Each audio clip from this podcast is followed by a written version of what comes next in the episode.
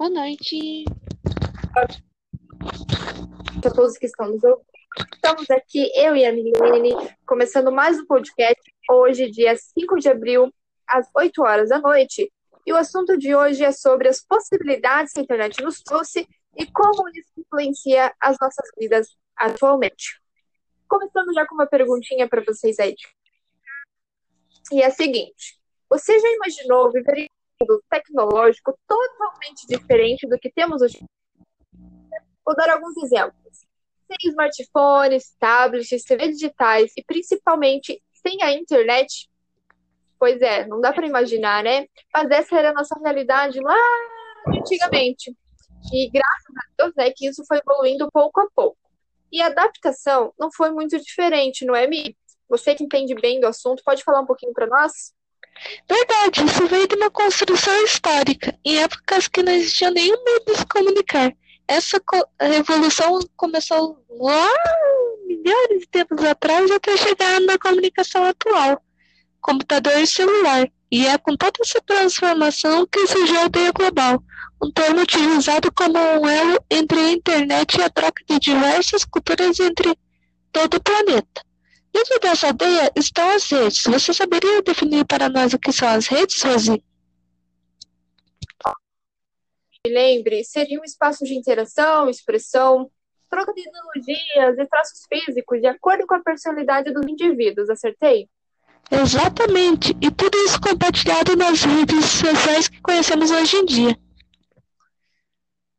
Interessante, né? Porque é dentro, de, é dentro dessa aldeia global que também há colaborações entre os indivíduos, né? Que na maioria dos casos nem se conhecem. Pois é. Yeah. Essa colaboração se dá por interesses, elementos comuns entre os grupos e trocas de experiências, sejam essas de viés intelectual, financeiro, político, psicológico, cultural, e muitos outros. E é muito legal essa possibilidade de trocarmos experiências com outras pessoas. Né? Eu acho isso muito interessante.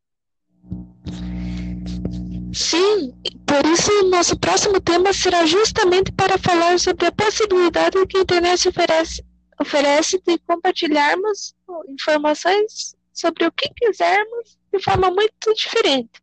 Vamos falar agora sobre blogs. Você tem ou já teve um blog, Rosi?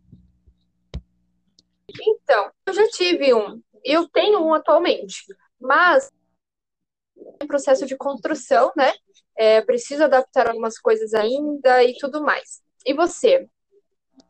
Não, eu tenho blog que está em fase de reformulação, mas a importância de se ter um blog é bem interessante. A utilização dos blogs como diários pessoais tomava vulto, e o cyberespaço era inundado por relatos e reflexões pessoais.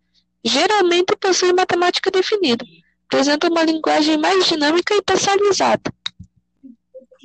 E é muito interessante é, porque é nessa concepção mesmo, né, que o objetivo principal é o resultado do processo de celebrização. É, e os indivíduos, né, eles podem alcançar reconhecimento global por meio da exposição, é, sejam com pensamentos, as críticas, as reflexões, por meio de textos, é, através de imagens, vídeos, e, e, é muito interessante, né, essa, essa maneira de, uhum. de compartilhar as coisas. Mas, Mi, eu estou com uma dúvida aqui. Eu gostaria que você me ajudasse. Você acha que as pessoas, é, elas são realmente sociáveis? É fato que as pessoas são sociáveis. Podemos citar exemplos: religiosos, consumistas, vegetarianos, torcedores fanáticos, praticantes de yoga, desenhistas amadores. De forma geral, aquilo que se faz Onde se gosta ajuda a se definir e afirmar-se como parte do mundo. Isso é muito legal. Essa conexão entre as pessoas é muito legal. É, e a internet, ela realmente, ela tem pessoas de gostos variados, experiências diferentes e, principalmente, pessoas do mundo inteiro compartilhando tudo isso no cyberespaço. Por isso, nós vamos falar uhum. sobre a desterritorialização e a identidade na você pode começar a falar um pouquinho sobre esse assunto?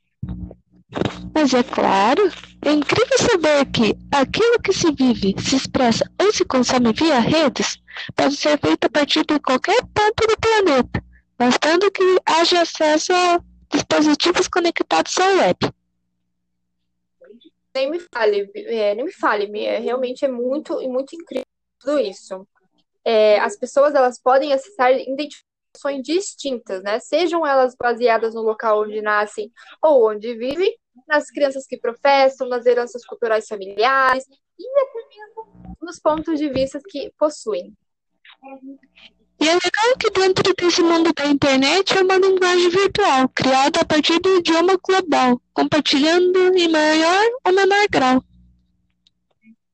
Linguagem virtual. Esse assunto é muito legal. A gente está sempre usando, né, a, aquela, é, falando assim sobre postar, clicar, curtir, dar like, é, e esse linguagem virtual na internet. Muito legal. É, é muito legal mesmo saber tudo o que existe nesse mundo virtual. Até a linguagem virtual já vimos que existe. O que mais você tem para falar, Rosi? Então, o que eu tenho para falar é que nós só estamos no começo, Mi, porque agora é, nós vamos falar de um assunto que é muito atual e muito popular, principalmente no Facebook e no Instagram, que são os memes.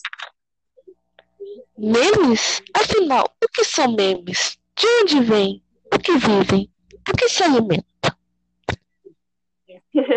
É, até parece que ninguém sabe o que são memes, né? Me torna até um pouco irônico, mas para quem não sabe ou nunca ouviu falar, eu vou falar um pouquinho, vou falar que é basicamente a internet.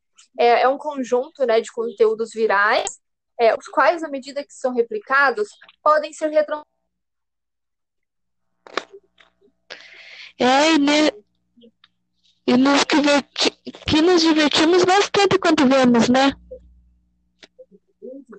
Verdade, Mi, se divertimos muito. É, mas sabe quem mais se diverte na internet? Os gamers. É, os gamers eles aproveitaram essas novidades né, trazidas pela tecnologia para constituir, constituir o seu espaço na cybercultura. Entender que os videogames é, é, eles são uma forma de arte animada que se apropria das características da era digital. É, e nesse sentido, a tela do computador é utilizada para criar uma dimensão de inovações. Há disputas online nas quais a interatividade entre os participantes e as máquinas, o que influencia no aperfeiçoamento das plataformas. Sim, é isso mesmo, Mi. E também falando em aperfeiçoamento das plataformas, né? Que bom que você é, entrou nesse é, nós também temos uma possibilidade que a internet nos trouxe é, e que nem, nunca ninguém imaginou. Sabe qual é? Eu vou te dar uma dica aqui, que é a rádio. É a rádio qual a web? Ah, só pode ser web rádio, Rosi. É loucura saber que podemos ouvir músicas ou notícias, transmissões esportivas ou discussões sobre política e temas através de sites da internet pelo nosso celular ou computador.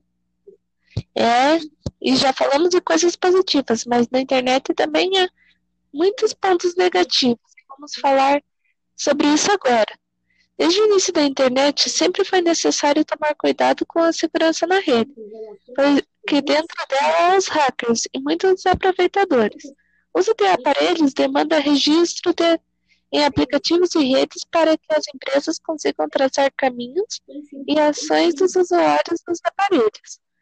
Os indivíduos fornecem dados sem muita preocupação.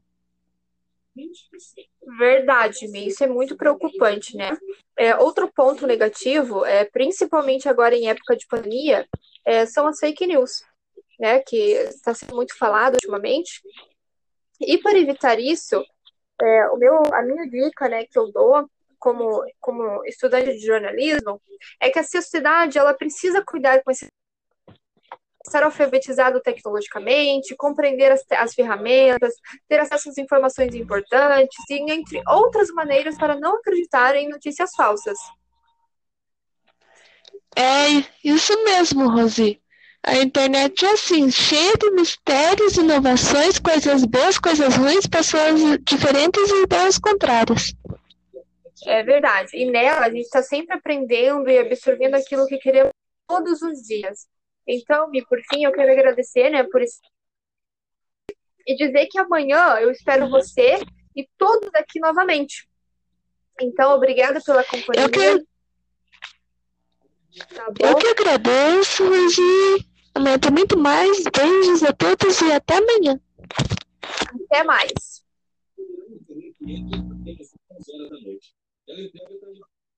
Já nos fins de semana muda um pouco. Eles poderão operar somente até as três da tarde. Após esse horário primitivo, o sistema de teleentrega e também de câmbio. Supermercados podem abrir sem restrição de horário. Liberou ainda academias e serviços religiosos até as 10 da. As feiras livres também foram liberadas, desde que respeitem o distanciamento de 3 metros entre as bancas. Pela sétima seguida, todas as regiões do estado ficam na bandeira preta, um sistema de distanciamento controlado, que indica risco contágio do coronavírus.